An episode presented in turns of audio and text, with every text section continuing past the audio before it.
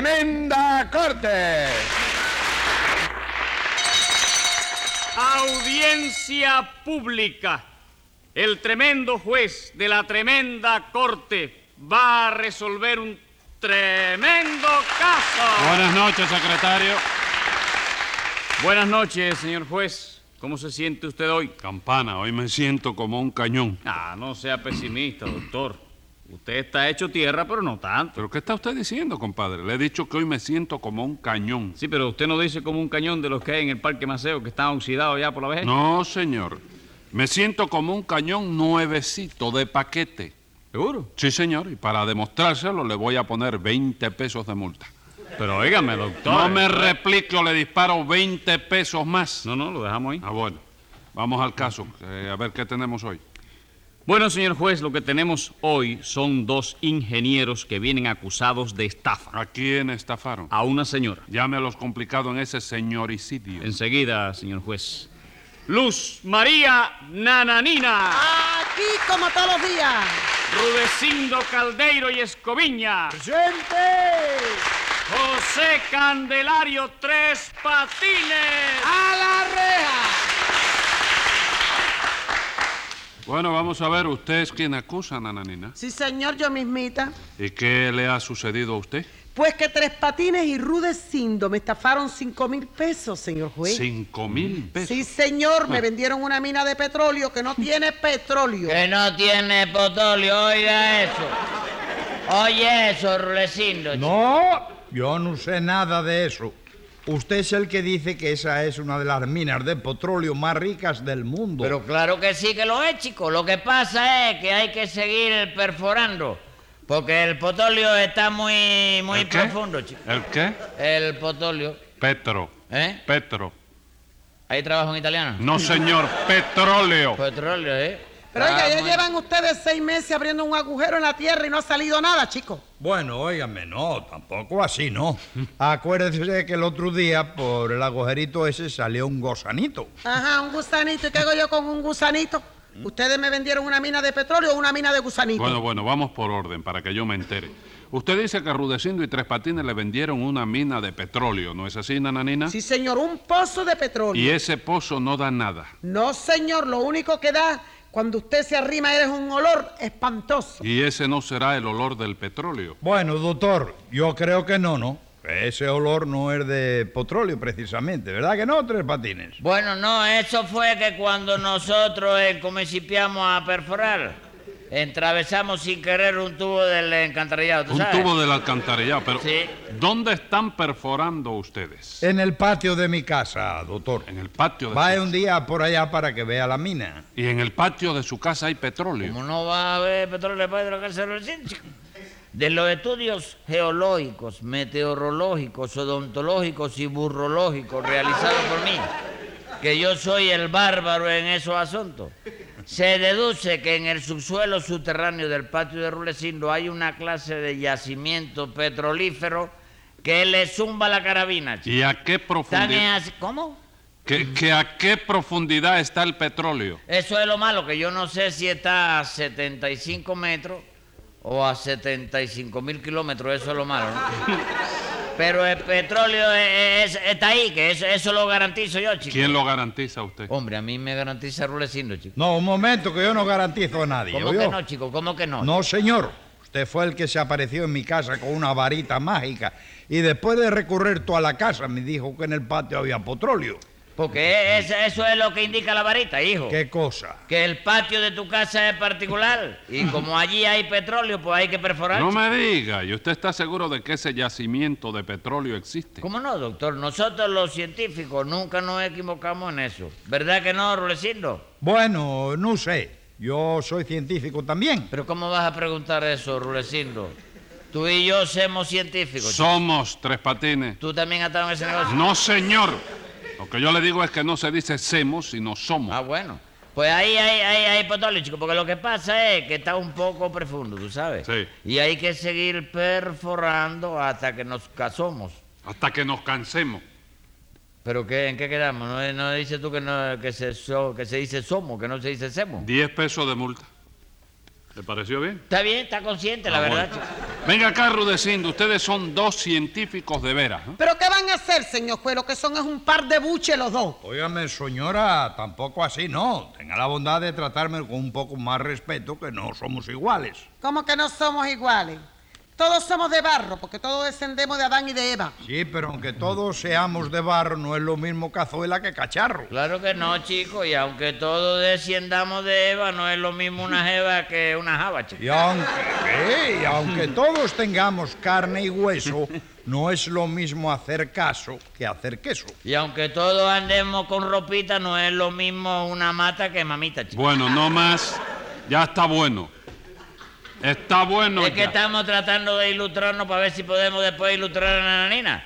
Para que aprenda a tratar a dos ingenieros. Y ustedes son ingenieros. ¿Cómo no, chicos? Somos colegas de José Ingeniero, dice.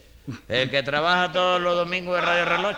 ¿Y usted qué clase de ingeniero es, Tres Patines? Bueno, yo soy ingeniero de caminos, canales y puertas. ¿Puertas o puertos? No, puertas, chico. Si tú tienes alguna cerradura que no funcione bien, por ejemplo, tú me llamas a mí enseguida. Sí. Que yo voy allá, le echo su aceitico y si después de eso no funciona tampoco, pues le avisa a un cerrajero y asunto concluido. No me diga. Sí. ¿Y usted también es ingeniero, Rudecindo? Sí, señor, ingeniero electricista, pa- paragüero, un poco más paragüero que electricista, ¿sabe usted? Bueno, pero entienden ustedes de mina. Hombre, que sí entendemos de se mina. entienden. ¿verdad? Oye eso, Rulecindo, oye eso. Dile a este infeliz, chico, quién eres tú. Un momento, Tres Patines, ¿qué es eso de llamarme infeliz? Es que me da pena su falta de, de- de- de ignorancia y de ortografía, chico. Dile quién eres tú, va, Rulecindo. Bueno, pues, verdaderamente, doctor, no es que a mí me guste darme lija ni nada de eso, ¿no? Pero vamos, hombre, la verdad es que de las principales minas de Cuba me llaman por teléfono a cada rato para consultarme cosas muy importantes. Ayer mismo, sin ir más lejos, me llamaron de la Nicaro. Óyeme eso, sin ir más lejos. No se te vaya a ocurrir ahí más lejos de la Nicaro, ¿tú sabes? ¿Por qué? Porque eso queda pegado al mar. Si te vas más lejos, el rebala cae en el agua y cae en Haití lo menos, porque Bueno, Rudecindo. no es para que él sepa que No, el mapa sí. se acaba ahí, pues. Sí, para que no vaya a seguir más lejos. Eh, pero ¿para qué lo llamaron a usted de la Nicaro? Para consultarme un problema que tenían allí. ¿De qué se trataba? Bueno, de que en esa mina empezaron a sacar un níquel de distinta calidad al que estamos sacando anteriormente, ¿no? Estaban sacando otros. Entonces el ingeniero jefe me llamó para preguntarme cuántas clases de níquel había en Cuba, porque ellos creían que no había más que una. Y hay más de una. Sí, señor, hay tres. ¿Cuáles son? El níquel cubano, el níquel americano y el níquel de Yavin. No, creo, espérate, creo que se te cayó un níquel ahí recién. ¿no? ¿Cuál? El níquel de plomo. No, ¿eh? Tres Sí, Patines. sí. El níquel y el plomo son dos metales diferentes, de manera que el níquel de plomo no existe. ¿Seguro que no existe? No, señor. Caballero, ¿y cómo mamita compró ayer 100 libras de plomo para hacer níquel? Me dijo Secretario, Ah, decomise ese plomo inmediatamente y ordene la detención de mamita. ¿Le van a descamisar el plomo a la Sí, vieja? señor. Pero oye, me... ¡Cállese la boca! A ver, nananina, ¿cómo fue el asunto de la mina esa? Verá usted, señor juez. Resulta que yo tenía un dinerito guardado ahí en el National City Bank of Cuquita la mecanógrafa. ¿En dónde? En el National City Bank of Cuquita la mecanógrafa. ¿Y ese banco existe? ¿Cómo no va a insistir, chico? Es la sucursal en Cuba del Royal Bank of Popeye el Marino, chico. No lo conocía. Pero, en fin, ¿qué pasó con ese dinerito? Pues que yo no sabía en qué invertirlo para sacarle una renta. Y entonces Tres Patines me propuso que yo invirtiera cinco mil pesos en perforar una mina de petróleo, asegurándome que se trataba de un negocio que rendía mucho. Porque es verdad que rinde mucho. Bueno, a mí no me ha rendido nada. A usted no, señora, pero los que trabajan en la perforación de ese pozo, todos los días acaban rendidos, chico. Bueno, bueno, bueno, bueno. Pero acabarán rendidos por el cansancio. Por lo que sea, pero es un negocio que rinde, caballero. All right. saber lo que es sacar los cubos de fango eso del fondo, chico. All right, all right. Eso rinde. Sí. ¿Y usted creyó lo que le dijo Tres Patines, nananina? Sí, claro, porque él me aseguró que Rudecindo y él eran dos ingenieros muy buenos. Aunque luego yo me enteré que lo que son es un buen par de mataperros. Óigame, señora, eso de mataperro. Oiga, me he dicho mataperro y no rebajo ni una rama de la mata ni un ladrido de los perros. ¿Qué pasa? Si no, vaya al juez a ver el puente que hicieron sobre el río Cagui, eso. Eh, Cuay. Cuagüí, ¿cómo Cuay. es? Cuay, Cuay. Sí. ¿Ustedes hicieron un puente sobre el río Cuay? Sí, porque parece que el anterior no quedó muy bien hecho, ¿sabes? Si no podía quedar bien hecho porque es que lo hicieron chiflando. chico. Bueno, ¿y qué pasó con el puente que hicieron ustedes? Nada, chico, una equivocación que la tiene cualquiera, chico. ¿Qué equivocación fue esa, Rudecindo? Pues nada, doctor, que a Tres Patines y a mí nos encargaron la construcción de un puente sobre ese río. Ajá. En vista de lo cual fuimos allá, Sí. examinamos el terreno, le tomamos la temperatura al río, calculamos la resistencia del agua y por último tomamos las medidas del puente. Pero Tres Patines se equivocó al apuntarlas. ¿Cómo que se equivocó al apuntarla? Sí, porque el puente tenía que ser de 80 metros y 40 centímetros de largo para que llegara bien hasta el otro lado. Bueno, ¿y qué? Porque Tres Patines se equivocó y en vez de anotar 80 metros y 40 centímetros, anotó 40 metros y 80 centímetros. Entonces el puente no sirvió. Sí, bueno, bueno, chicos, sí, sir- servir sirvió. Lo único que nos quedó un poquito corto, ¿no? Como un poquito corto. Sí, por el lado de acá, el puente quedó perfecto, Sí. encaja bien en la parte de la Sí. tierra del río. Sí. Por el otro lado de allá es donde no llega, nada más que hasta la mitad del río, ¿no? Hasta la mitad del río. Hasta la mitad. Llégate un día por allá para que tú veas cómo caen los camiones y la máquina para el agua. Y ustedes se llaman ingenieros. Bueno, chicos, pero es que es una equivocación. Mira, otro lo hicimos largo, otro tomamos la medida larga. Sí, ¿y qué? y llegamos a la otra orilla y sobró puente y viramos otra vez, pero Y hemos metido un puente de subida y bajada sin poderte bajar al otro lado porque hace curva de herradura. Bueno, ¿y qué? Nada, nada, que una equivocación la tiene cualquiera, chico. Ajá. Ah, una nada más.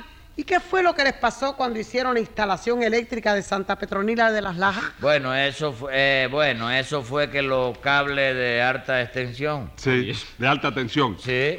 Eso, bueno, pero es que todavía no he podido averiguar qué fue lo que pasó. Bueno, ¿qué le pasó en Santa Petronila de las Lajas? A ver si se puede saber. Bueno, eso es que en ese pueblo, chicos, no tenían luz eléctrica, ¿no? Ajá. Alumbraban con una calabaza con la vela eléctrica. Sí.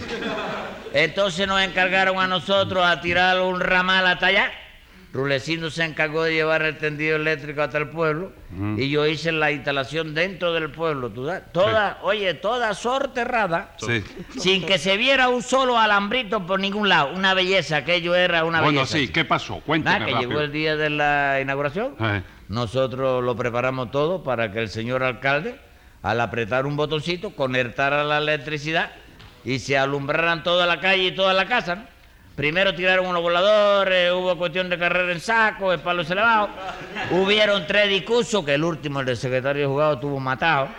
Después la música tocó el himno y por fin el alcalde que estaba con su traje blanco y su corbata coronada hizo así ¡pam! y apretó el botón. ¿Y Ah, qué pasó? Que se quemó el pueblo, chico.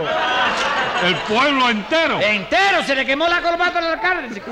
¿Tú te acuerdas cómo corría el alcalde, Rulecindo? ¿Cómo no me voy a acordar, hombre, si corría detrás de mí con una estaca en la mano? Y ahora se han metido ustedes a perforar un pozo de petróleo. Sí, pero ahora no hay problema. Tú sabes, ahí tú puedes tener la seguridad de que nosotros encontramos petróleo de todas maneras. Ahí no chico. van a encontrar nada porque eso a mí es una estafa lo que es. No es estafa, señora. ¿Usted sabe cuál es el petróleo que vamos a sacar nosotros por ahí? ¿Cuál? El de la mina del Cáucaso. ¿Cómo del Cáucaso? Esas minas no están en Rusia. Están en Rusia por la parte de arriba, chico, pero por la parte de abajo es que la vamos a tropezar nosotros, chico. ¿Cómo por la parte de abajo? Claro, la tierra no es redonda. Sí, es redonda. Seguro, no me engañe, ¿eh?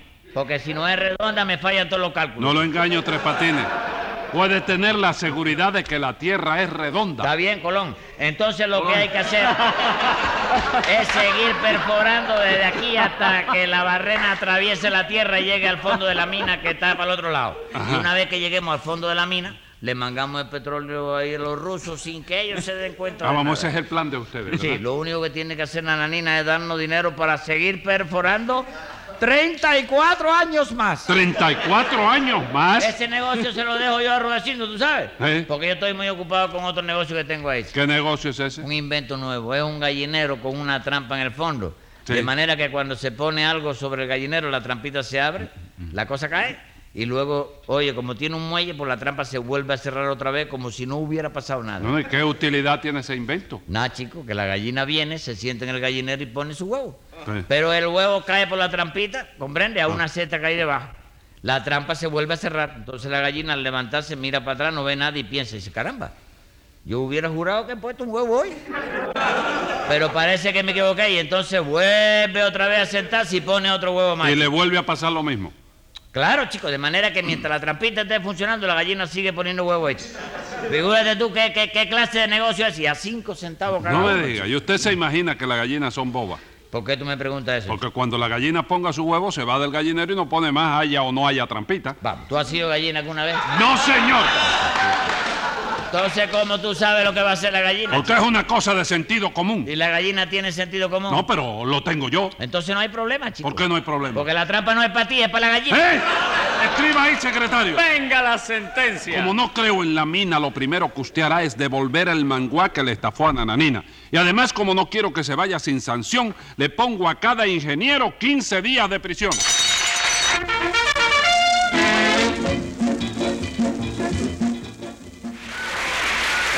Leopoldo Fernández, Aníbal de Mar, Mimical, Adolfo Otero y Miguel Ángel Herrera. Escribe Castor Bispo. Producción y dirección Miguel Yao. Manolo Iglesias que les habla les dice, muy buena suerte amigos.